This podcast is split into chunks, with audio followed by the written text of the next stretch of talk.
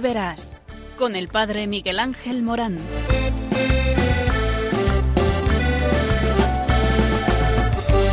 Aunque sean muchas las preguntas y si te surgen tantas dudas, es si verdad lo que te canta.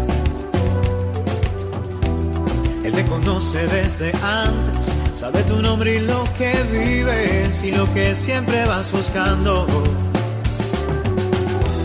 Escucha dentro su llamada, verás él pasa a tu lado y tu respuesta va esperando. Ven y verás, ven y verás. Muy buenas tardes a todos y estamos en Ven y Verás. ¿Y qué es esto de Ver y Verás? Pues es el programa que tiene Radio María a estas horas, a las 8 de la tarde. Eh, ¿Para qué? Para decirte que Dios te ama y porque te ama, te llama y porque te llama, te envía. Y es que tú eres una misión, sí, sí, tú que me escuchas, que en estos momentos has puesto la radio.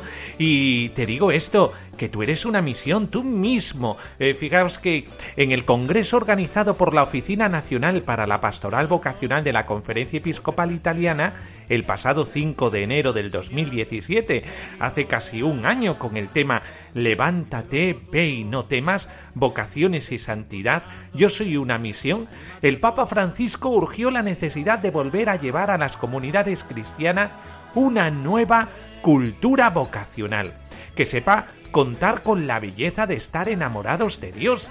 El Santo Padre Francisco pide que esta nueva cultura vocacional sea capaz de leer con coraje la realidad tal como es, con sus fatigas y resistencias, reconociendo sin embargo los signos de belleza del corazón humano. La mirada del Santo Padre también se extiende a la próxima Asamblea Sinodal de Obispos del próximo año 2018, que tendrá como centro precisamente el tema de jóvenes, fe y discernimiento vocacional por lo que escribe que la prioridad de la pastoral vocacional debe de ser no la eficiencia, sino la atención al discernimiento, razón por la cual pide que se arroje luz sobre las potencialidades más que sobre los límites, e invita a que se privilegie el camino de la escucha. Como tú, que nos estás escuchando, para saber de qué va la cosa, de qué va tu vida, Qué importante es esta pregunta. Es que nunca te la has preguntado. ¿De qué va tu vida? Quienes están comprometidos en la misión de acompañamiento vocacional deben tener pasión para ocuparse de vidas que son como cofres. Porque tú, que me escuchas, eres un cofre que tiene un tesoro escondido. Tanto hemos jugado todos cuando éramos pequeñitos del tesoro escondido, pues sí, tú eres un tesoro. Y por lo tanto, eh, todos tenemos un gran respeto a tu búsqueda, a tu felicidad, que al fin y al cabo esto es lo que todos estamos andando y buscando. El de la felicidad es especial atención para nuestra vida. Además, el Papa Francisco hace propias las palabras de Benedicto XVI acerca del profundo extravío que vive la juventud de hoy. De ahí que, para ser creíbles, sea necesario privilegiar la vía de la escucha, saber perder el tiempo a la hora de acoger los interrogantes y los deseos de los jóvenes. En cuanto al hecho de ser una misión permanente, el pontífice reafirma que el testimonio solo logra persuadir si se sabe relatar la belleza del hecho de estar enamorados de Dios. Necesitamos sacerdotes enamorados de Dios, necesitamos religiosas enamoradas de Dios, necesitamos familias, matrimonios como los que vamos a escuchar hoy, que estén enamorados de Dios. No desorientados por las solicitudes exteriores, sino aquellos que reavivan continuamente la frescura del amor primero.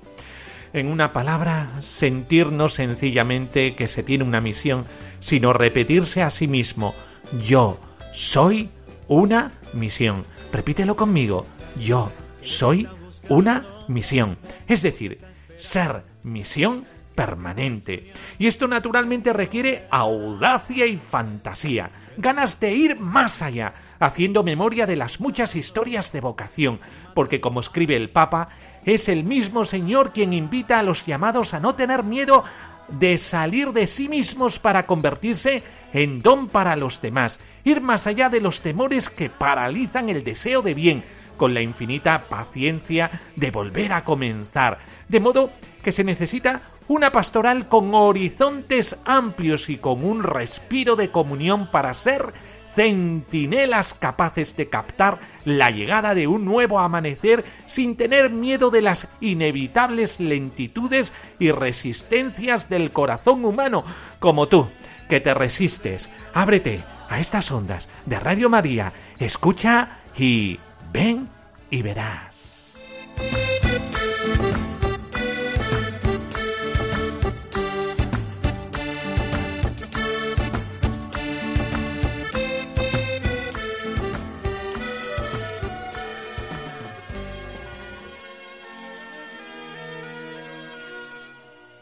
Señor Jesús, Pastor de nuestras almas, que continúas llamando con tu mirada de amor a tantos y a tantas jóvenes que viven en dificultades el mundo, en el mundo de hoy.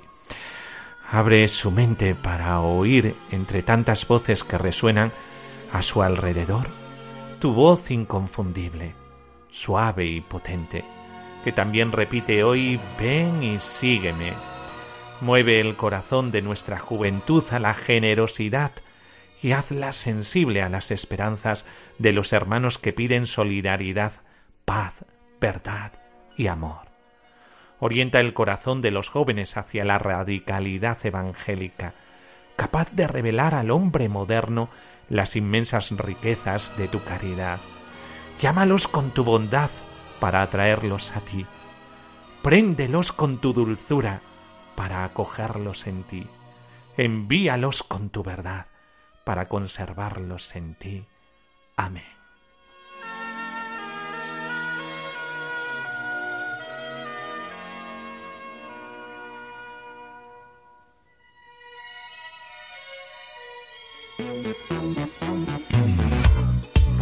Que sí, que sí, que hay un centro de orientación vocacional, el COP, y es una experiencia de la Hermandad de Sacerdotes Operarios Diocesanos, cuya misión es el trabajo en pastoral juvenil y pastoral vocacional. El COP brinda un servicio de excelencia gracias al trabajo comprometido de un equipo de profesionales y voluntarios, quienes habiendo participado en alguno de los encuentros que se realizan, participan en las actividades del centro. La actualización continua de los procesos de orientación se ven enriquecidos por el vínculo institucional con otros lugares de Argentina, por ejemplo, como Tucumán, Córdoba, Yuyuy y del mundo España, Italia, Estados Unidos, México, Venezuela, Brasil y por la participación de cursos internacionales de orientación. Las actividades centrales que desarrolla el Centro de Orientación Vocacional son procesos de orientación vocacional dirigido a jóvenes y adolescentes de distintos establecimientos de nivel medio, superior, públicos y privados. ¿Y cómo se trabaja en estos COP, Centros de Orientación Vocacional?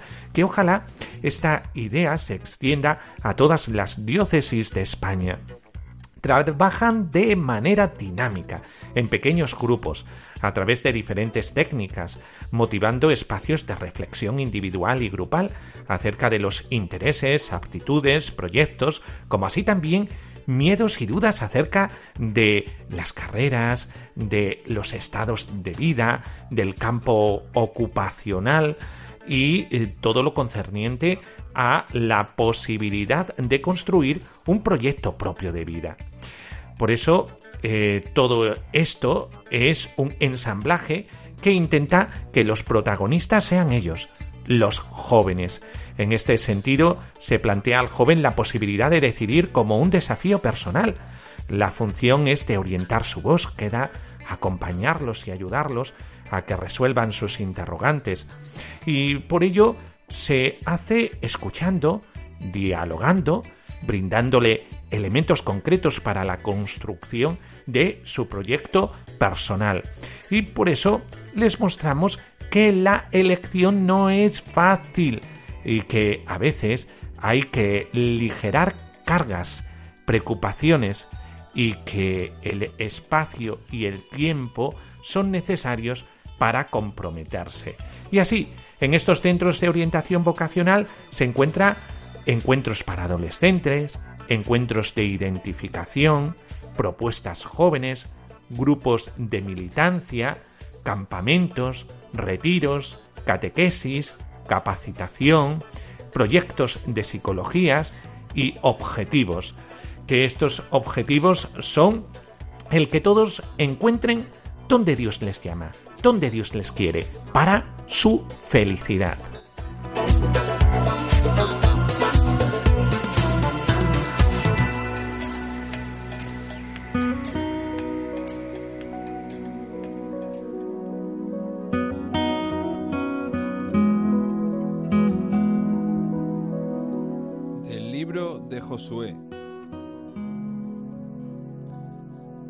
Después de la muerte de Moisés, siervo de Yahvé, habló Yahvé a Josué, a Josué, hijo de Nun, y ayudante de Moisés, y le dijo, Moisés mi siervo ha muerto. Arriba pues, pasa ese Jordán, tú con todo este pueblo, hacia la tierra que yo les doy, a los israelitas.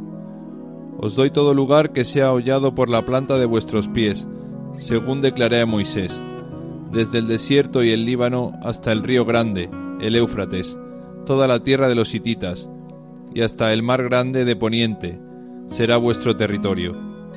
Nadie podrá resistirse en todos los días de tu vida. Lo mismo que estuve con Moisés estaré contigo, no te dejaré ni te abandonaré.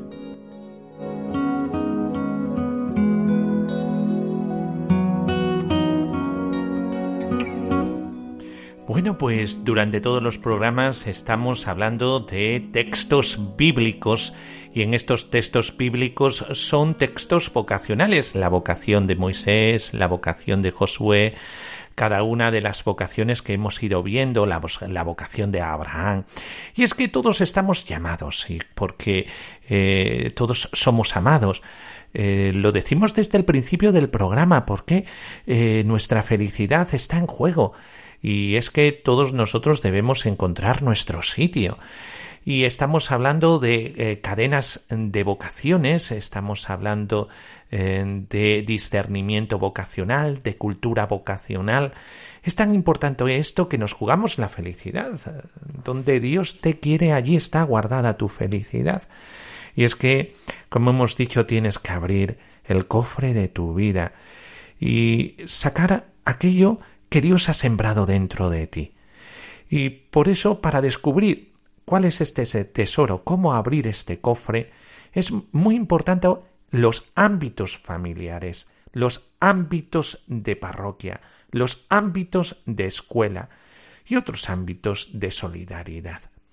Y es que eh, hemos hablado de la familia como un ámbito eh, vocacional, eh, sería como el ámbito primigenio, y después está la parroquia. ¿Eh? ¿Qué es la parroquia? La parroquia es una comunidad de fieles que se reúne sobre todo en torno a la palabra de Dios y la Eucaristía. En la parroquia se celebra y se transmite la fe y se enseña la doctrina cristiana, se vive en comunión, compartiendo los bienes con los hermanos y ayudando también a los necesitados.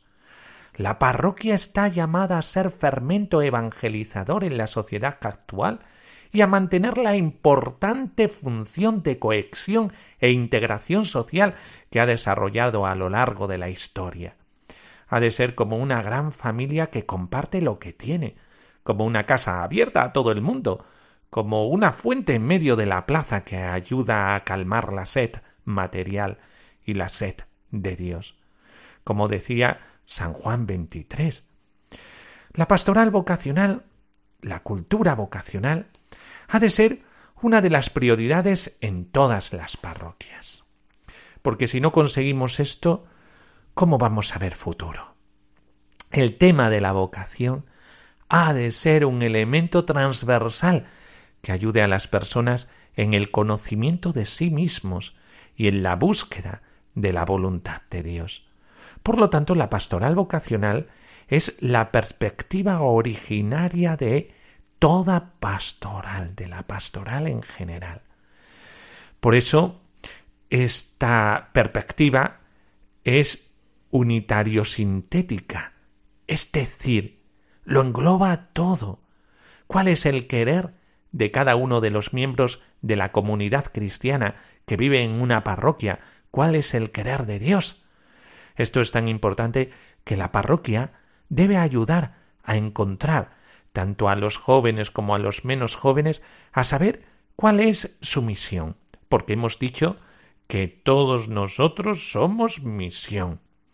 También otro ámbito de la cultura vocacional es la escuela. La escuela es el ámbito específico en el que los niños y los jóvenes acceden a la cultura y pueden desarrollar sus facultades intelectuales. Por otra parte, en la escuela tiene lugar la preparación para la vida profesional y es el lugar en que se enseña el sentido de los valores que se viven en la sociedad. También se fomenta la relación con los demás, la socialización, la convivencia y la tolerancia. En este contexto, es preciso ofrecer a los niños y a los jóvenes un itinerario de formación escolar que no se reduzca a la mera consecución de títulos académicos. Es preciso que en el marco de una formación integral se les oriente hacia la búsqueda del sentido de su existencia, hacia la verdad y el bien, hacia una construcción positiva de la vida y de sí mismos, y hacia una integración de la fe en la vida.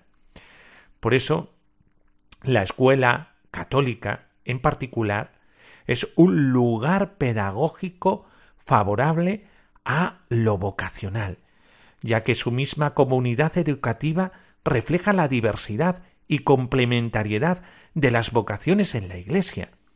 En esta misma línea, la escuela católica se siente interpelada a guiar a los alumnos hacia el conocimiento de sí mismos, de sus propias aptitudes y de los propios recursos interiores, para educarlos a emplear la vida con sentido de responsabilidad como respuesta cotidiana a la llamada de Dios. Obrando así, la escuela católica acompaña a los alumnos a opciones de vida conscientes, a seguir la vocación al sacerdocio o a una vida de especial consagración, o bien a realizar la propia vocación cristiana en la vida familiar, profesional y social. Y así como hemos hablado de la parroquia y hemos hablado de la escuela, otro ámbito vocacional son eh, ámbitos donde están muchos niños y jóvenes que pasan buena parte del tiempo libre en actividades deportivas y lúdicas, o en diferentes ámbitos del mundo de la universidad, de la cultura, de la acción social, que supone todo un desafío. Con la palabra cultura se indica en sentido general todo aquello con que el ser humano desarrolla sus cualidades espirituales y materiales, perfecciona la creación, hace más humana la vida social y finalmente, a través del tiempo, expresa, comunica y conserva en sus obras grandes experiencias espirituales y aspiraciones para que sirvan y puedan ayudar a todo el género humano. Existen muchas entidades de confesionalidad cristiana y otras de inspiración cristiana que se dedican al voluntariado, a la animación sociocultural y a la educación en el tiempo libre a través de pedagogías concretas inspiradas en el humanismo cristiano y que congregan a gran cantidad de niños, adolescentes y jóvenes. Muchos de los aspectos que trabajan como el servicio a los demás, especialmente a los más necesitados, el compromiso en la construcción de un mundo mejor y también la educación en el ideal cristiano, son un terreno abonado para la propuesta vocacional. Es conveniente tomar la iniciativa e impregnar de cultura vocacional las líneas de formación y sus diferentes planteamientos. Por eso es tan importante todos esos ámbitos, el ámbito de la familia, el ámbito de la escuela, el ámbito de la parroquia, el ámbito de todos aquellos lugares donde los niños pasan mucho tiempo y eh, este tiempo es importante en clave también vocacional. Por eso la cultura vocacional rodea toda nuestra vida. Qué importante que nos demos cuenta de esto. Hemos nacido para algo. Y este para algo es para cumplir la voluntad de Dios. En los diferentes estados de vida y todos los ámbitos en los que nuestra vida se desarrolla nos pueden ayudar a buscar, a encontrar ese fin. Pues ámbitos de vida y de cultura vocacional para saber el fin, el para qué de nuestra vida. De esta manera nos podemos sentir amados.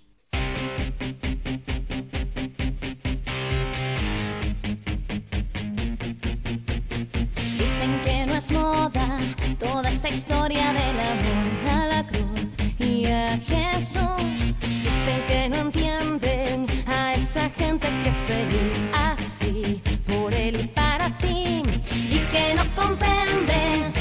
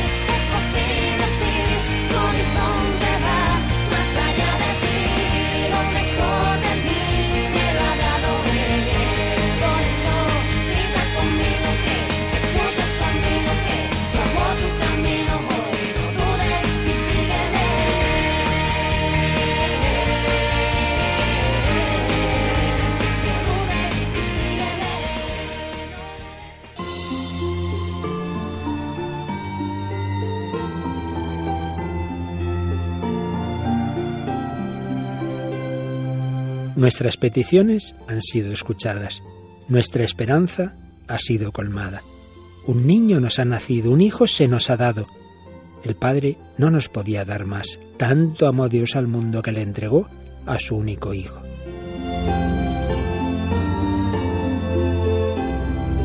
Radio María transmite esa buena noticia que el ángel anunció a los pastores. Os ha nacido un Salvador, el Mesías, el Señor. Gratis la hemos recibido, gratis queremos compartirla y decir a cada persona, también para ti ha nacido Jesús.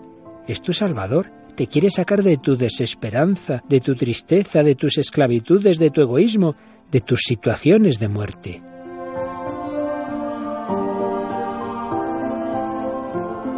Para poder hacerlo necesitamos tu ayuda en esta campaña, tu oración, voluntariado y donativos. Puedes informarte de cómo colaborar llamando al 902-500-518 o entrando en nuestra página web radiomaria.es.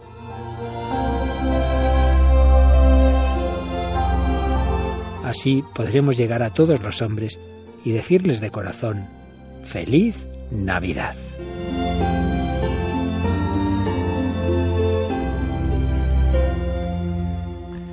Y la palabra se hizo carne y habitó entre nosotros. Y esto es lo que hace Radio María yendo a todos los hogares, hacer que la palabra entre de puntillas en cada corazón a través de las ondas de Radio María. Y es que esta palabra se puede abrir paso por el espacio gracias a esto, a las ondas de Radio María y llega a todos los hogares. Por eso es tan importante Radio María y es tan importante que contribuyáis para que esta evangelización llegue a todas las familias. Y estamos hablando de familias y familias eh, como la que tenemos hoy en el, en el estudio. Esta tarde tenemos a una familia entera. Carlos, Begoña, Gabriel, eh, Clara, Lucía y Andrés. No lo he dicho en orden de edad, aunque lo he querido hacer en orden de edad.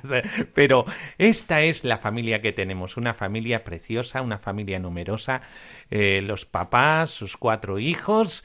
Eh, y con la suerte que toda la gente desea, que es que son dos niños y dos niñas. Es decir, gracias a Dios, el Señor ha regalado pues eso, la virtud de tener eh, de todo, ¿verdad? Un poco. Bueno, pues eh, esta familia es una familia que intenta vivir su vocación. Y como este programa trata de esto, de la vocación, eh, pues vamos a hablar de la vocación de Carlos. Y por eso, Carlos, muy buenas noches. Muy buenas. Begoña, muy buenas noches. Buenas noches, Miguel Ángel. Gabriel, el mayor, muy buenas noches. Muy buenas noches. Lucía, muy buenas noches. Buenas noches. Clara, buenas noches. Muy buenas noches. Andrés está por aquí enredando. Sabéis, si escucháis eh, que tose un poquito es porque eh, tiene eh, un poco de costipado. Bueno, pues Carlos, Carlos, ¿tú por qué sabes que tienes vocación a la vida matrimonial? Es decir, ¿cómo te surgió la vocación al matrimonio? Bueno, es decir, eh, yo en mi caso no es algo que, que tuviera totalmente claro, ¿no? Es decir, en la etapa de juventud mmm, intentas discernir y buscar qué es lo que Dios quiere de ti, ¿no? Entonces, bueno, es decir, hasta en su día, al acabar eh, la EGB, hice la, las pruebas del seminario estuve y tal, pero vi que no era lo mío. y simplemente, pues eh, nada, seguimos a, viviendo.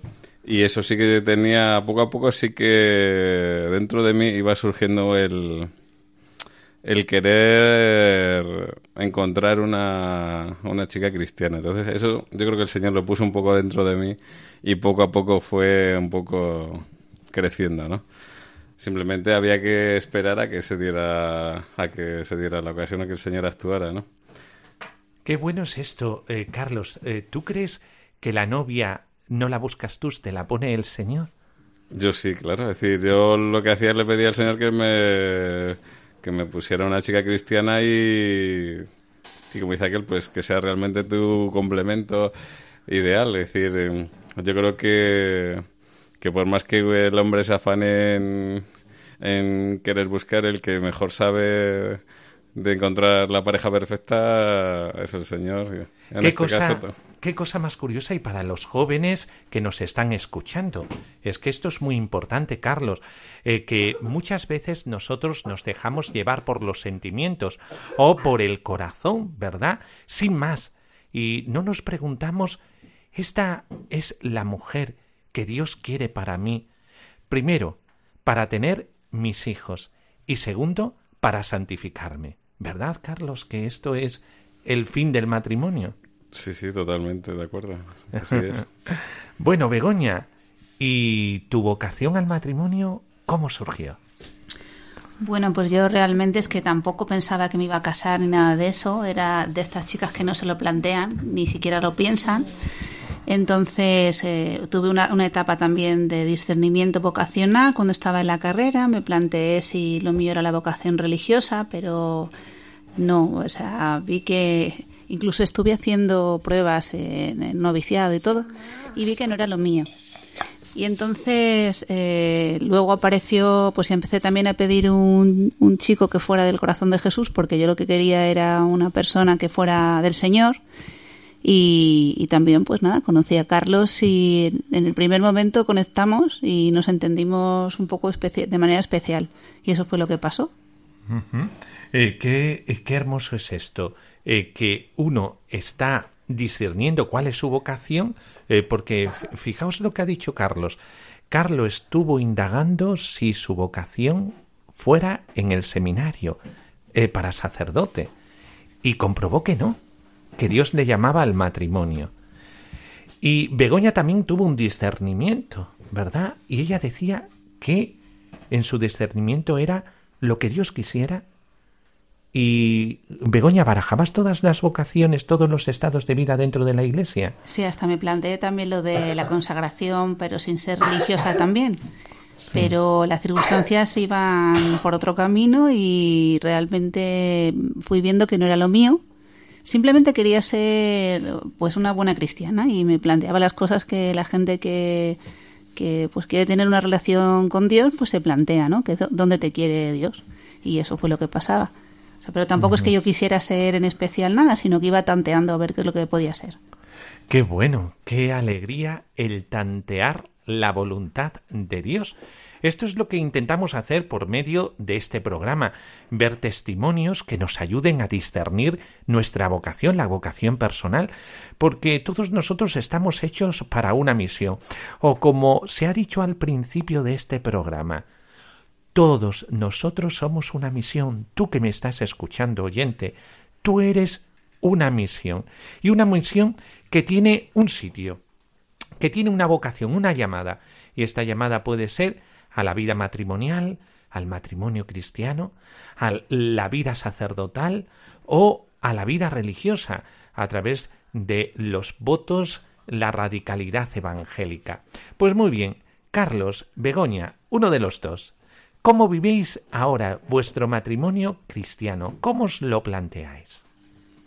Para vivir vuestra fe en casa. Bueno, pues en principio, bueno, empezamos de, que intentamos eh, educar a nuestros hijos en los valores cristianos, partiendo primeramente de nosotros como matrimonio intentar vivirlo como unidad, ¿no? Y, y, vivirlo nosotros para luego otra que lo que principalmente ellos vean el testimonio nuestro, que yo creemos que es lo que más cala, ¿no? Y bueno, pues eh, a nivel de vida diaria, pues bueno, decir, a nivel por la mañana cada uno, es decir, hacemos nuestra oración individual, que eso ya es a nivel como se puede que con el ritmo de la mañana. Y lo que sí que tenemos en común pues es las bendiciones de, de comida cena, el rezar el rosario todos los días por la tarde. Y, bueno, luego pues también cada, pues, cada niña, los niños con su catequesis de, comunión, de confirmación o la misa dominical en familia. Qué bueno. Begoña, eh, eh, en la familia, el vivir la fe, sobre todo habláis de comunión. Dicen que donde está la comunión está el Espíritu Santo. Yo te he conocido a ti, eh, partícipe en, en, en coros, ¿verdad? Cantando al Señor y llevando una vida preciosa de amor al corazón de Cristo. Todo esto como lo proyectas en la familia, como madre y como esposa. Pues lo que dicen de que la madre es el corazón de la casa es verdad. Yo, por ejemplo, creo que es así. Entonces, a mí lo que me gusta es, eh, vamos a ver, yo entiendo la relación con Dios de una manera personal, es decir, que para mí es una amistad, evidentemente Él es el amigo bueno y aquí está, eh, bueno, pues lo que se puede, ¿no? Pero yo con mis hijos lo que quiero es eh, transmitirles lo que yo vivo, pero de una forma co coherente, con mi vida, que eso implica siempre un poco de exigencia personal. No siempre lo haces tan bien como quisieras, pero mm, intentas llevar una línea que sea de sinceridad. Hablamos todas las cosas. Eh, me gusta la sencillez en el tema espiritual. Mm, pues eso, el camino de, de las cosas pequeñas, de las cosas sencillas, no muy complicadas. Eh, no es que estemos todo el día hablando de Dios, pero también hablamos de si surge de todo lo que sea, de las cosas del día, las preocupaciones de cada uno, ponemos en común las cosas y tenemos un sentimiento de equipo, de que todo el mundo, esto no es una cosa de la mamá solo o del papá solo, sino que todo el mundo tiene que ayudar. Y más o menos una cosa también importante que tenemos en cuenta es el tema de no caer en el materialismo excesivo, aunque estamos metidos en esta sociedad y no podemos evitarlo, pero sí que nos gustaría que transmitiéramos que hay algo más que lo material y que la cultura que hay hoy en día de, de valorar solamente las cosas por las apariencias, ¿no? Que hay una cosa, está Dios y hay un mundo espiritual y una algo más allá de lo que vemos con los ojos y eso es importante.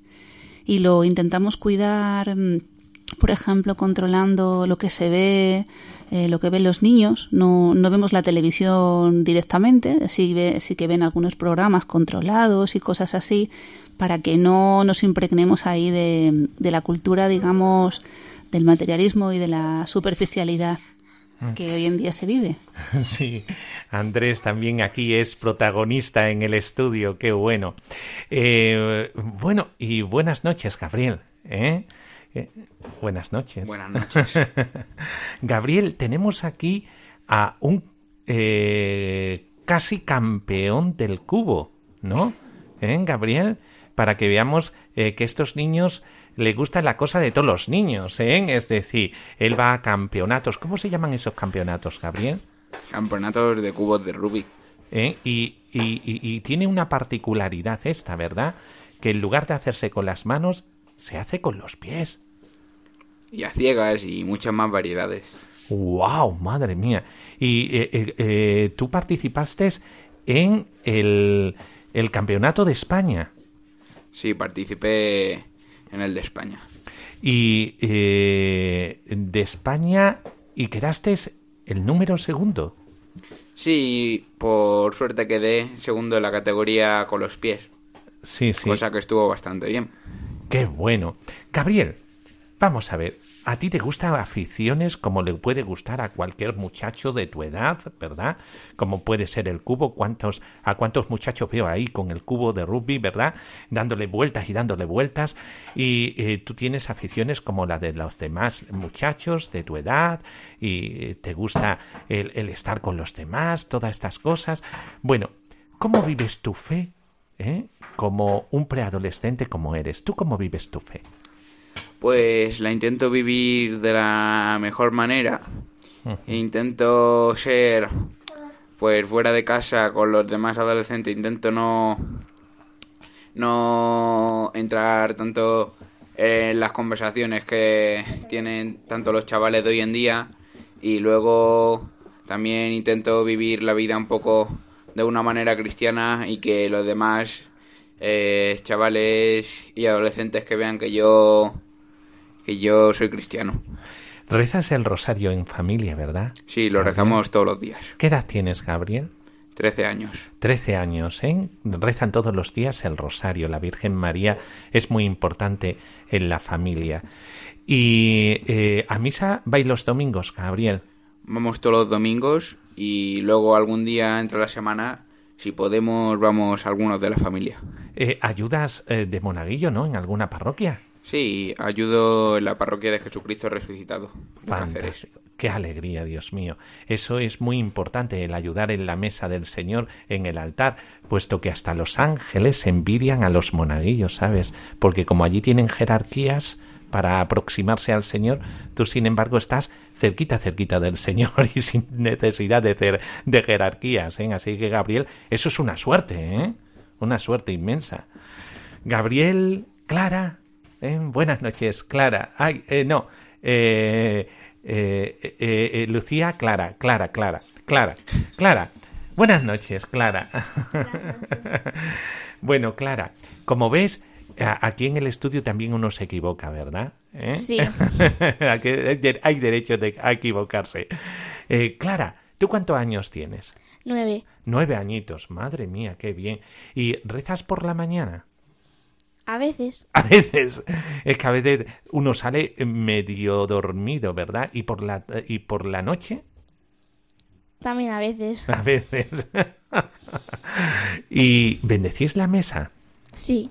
Oh, qué bien, Dios mío. ¿eh? ¿Y qué te parece el rosario? Bien. ¿Bien?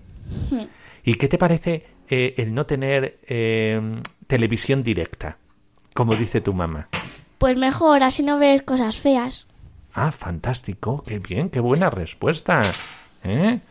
Eh, Clara, eh, cuando hablas con los demás niños, ¿te ves diferente porque no ves la televisión todos los días? No. ¿Te ves normal? Sí. Fantástico. Es decir, que eso no afecta a tus relaciones con las demás niñas, ¿no? No. Porque muchas veces decimos, es que si controlamos a los niños en lo que ven y no ven en la televisión, pues pueden resultar diferentes para los demás. ¿Tú te encuentras diferente por eso? No. No, ¿verdad? Es decir, que a ti te gusta hablar con mamá Mucho. y hablar con papá También. también. ¿Habláis mucho en casa? Yo sí, al menos. Se nota que eh, Clara habla más que Lucía. Buenas noches, Lucía. Buenas noches. Eh, ¿Hablas mucho en casa? Eh, sí, y sobre todo cuando tengo algo que, algo que decir, pues tengo ganas de decirlo al momento. Fantástico. Es decir, hay un dato muy importante que creo que es principio de santidad, fíjate, eh, Lucía, que es el ser transparente. La transparencia lleva a poner en el tapete de la mesa todo aquello que nos sucede. Tú le cuentas a papá y a mamá todo lo que te sucede en el colegio, con los demás. Sí, todo. Genial. ¿eh? Es decir, que, y sobre todo cuando te preocupa algo, ¿verdad? Sí, Enseguida se lo cuentas a papá y se lo cuentas a mamá. y así me siento mucho mejor después. Claro que sí, qué alegría. Entonces, os dais mucho al diálogo. Mm, sí. Fantástico. Eh, ¿Cuál es el juego que más te gusta? ¿Eh, Clara? Pues a mí es que me gustan muchos juegos. Ah, sí. A mí enseguida cuando eh, os visité en casa me hiciste allí un dibujo muy bonito y muy chulo. Yo, yo decía, qué bien, madre mía, qué astuta y qué bien lo hace. ¿Eh? Sí. Eh, porque tenéis también manualidades, ¿no? Hacéis en casa manualidades. Sí. Y, y, eh, os ayuda mamá y papá en los estudios. Bueno, nos dicen que estudiamos, pero lo hacemos nosotros directamente ya, porque nos lo han dicho tiempo atrás y aprendemos lo que tenemos que hacer. Claro, porque si siempre os están ayudando, pues entonces vosotros no aprendéis. ¿eh? Bueno, pues aquí, en el estudio de Radio María, Carlos, Begoña, Gabriel, Lucía, Clara, Andrés. Andrés no está hablando, está enredando, ¿eh? Está por aquí en el estudio enredando. Hola, di algo, Andrés. Di hola. Hola. Ah, no, hombre, ¿cuántos añitos tienes, Andrés? Tres. Tres añitos, madre mía, qué bien.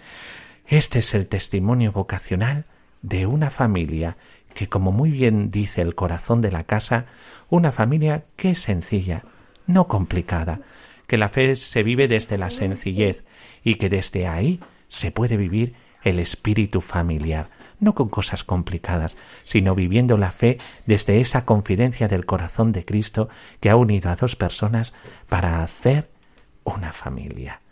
Este es el poder creador de Dios. Cuenta con nosotros para hacer familia, iglesia doméstica que les llevará al cielo. Lo cuidan mucho. Muchas gracias a todos y vamos a pasar a otra cuestión.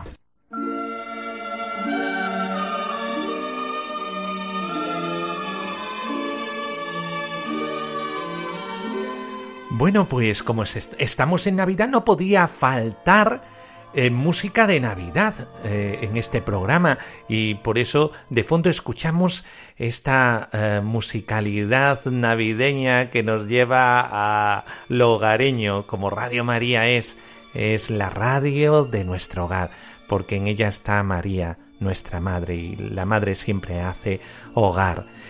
Y ahora estrenamos una nueva sección.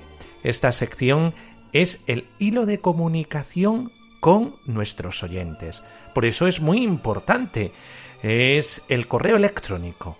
Y este correo electrónico ven y verás uno arroba radiomaria.es. Ven y verás uno arroba radiomaria.es. ¿Para qué? Para consultar cuestiones sobre los estados de vida vocacional, eh, sobre inquietudes que tengáis, sobre dudas, preguntas que tengáis y que podamos responder aquí en, la radio. Eh, son muy importantes estos canales, porque ya sabéis eh, que Radio María lo que pretende es esta comunicación con los oyentes y por lo tanto eh, no nos queremos sentir huérfanos. Queremos saber que vosotros estáis ahí, en la otra parte del receptor, como Ricardo, que Ricardo nos ha escrito una cuestión. Eh, dice que estuvo hablando con un hermano de la Salle sobre su vocación y una y otra vez se refería al noviciado eh, como una etapa muy hermosa de su vida. Y nos pregunta ¿qué es exactamente el noviciado? ¿Es algo así como el seminario para los que no son sacerdotes? Nos preguntas. Pues sí, parecido puede ser. El noviciado es una primera etapa de la formación de las personas que ingresan a una orden o congregación religiosa, tanto masculinas como femeninas, como pueden ser los franciscanos, los dominicos, eh, las misioneras de Cristo sacerdote o las eh, hijas de Santa María del Corazón de Jesús o los maristas o los legionarios de Cristo, los carmelitas descalzos, etcétera, etcétera, etcétera. El noviciado es un periodo en el que, por lo general, el aspirante a la vida religiosa va conociendo mejor la vida dentro de esa orden o comunidad, el carisma, la espiritualidad, etc.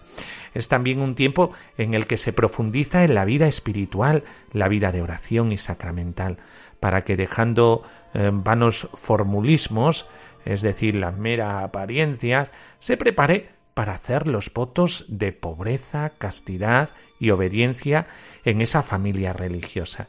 En el caso de las congregaciones y órdenes masculinas, muchas de ellas tienen también sacerdotes religiosos, quienes después de su noviciado inician los estudios de preparación al sacerdocio o lo continúan si fuera el caso. El seminario diocesano, en cambio, es para preparar a los sacerdotes que pertenecen a una diócesis y no a una familia religiosa. ¿Vale, Ricardo? Pues esta era la duda de Ricardo sobre esa palabra que es muy poco familiar, la palabra de noviciado.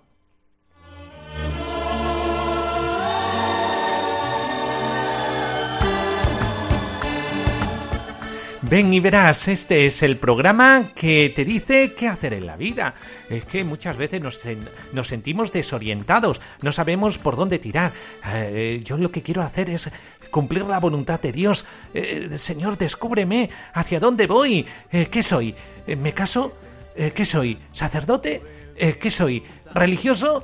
¿Hacia dónde, Señor, me diriges? ¿Misionero? Señor, ¿qué quieres de mí? descubrir el que quieres de mí es aquello que te hará feliz. Por eso es tan importante para mí, para ti, para todos. Eh, aquí en este programa eh, nos encontramos con ese abanico de posibilidades si queremos describirlo y también hacer consciente de lo importante de la cultura vocacional, eh, porque a toda comunidad cristiana debe rodear esta cultura vocacional el mm, no todos con el mismo chip eh, de eh, yo para casarme, para casarme, para casarme, para casarme y ya está. No, no, no, vamos. Eh, es decir, esta es nuestra vocación natural, pero hay una vocación, la vocación que te realiza totalmente también en el servicio a los demás. también el matrimonio es servicio para los demás, pero el sacerdocio lo necesitamos como sacramento fontal que nos regala la Eucaristía, el perdón de los pecados. ¿Qué haríamos sin sacerdotes? Sin sacerdotes no tenemos Eucaristía y por lo tanto la plenitud de la vida cristiana, de la plenitud de la vida de una comunidad cristiana. Y los religiosos, eh, que son aquellos profetas de nuestro tiempo que nos hablan de la radicalidad evangélica con la pobreza, la obediencia, la castidad. Todo ello para el servicio de nuestros hermanos, porque tú eres misión.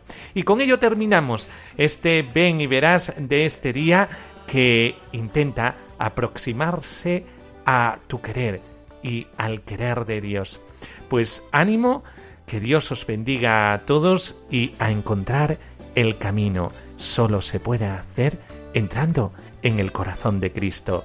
Ánimo y hacia adelante. Dios te ama y por eso te llama que vos te está esperando, ven, ven. que lo que estás soñando, ven y lo verás. Ven, y velo por tus ojos, que no te estén contando.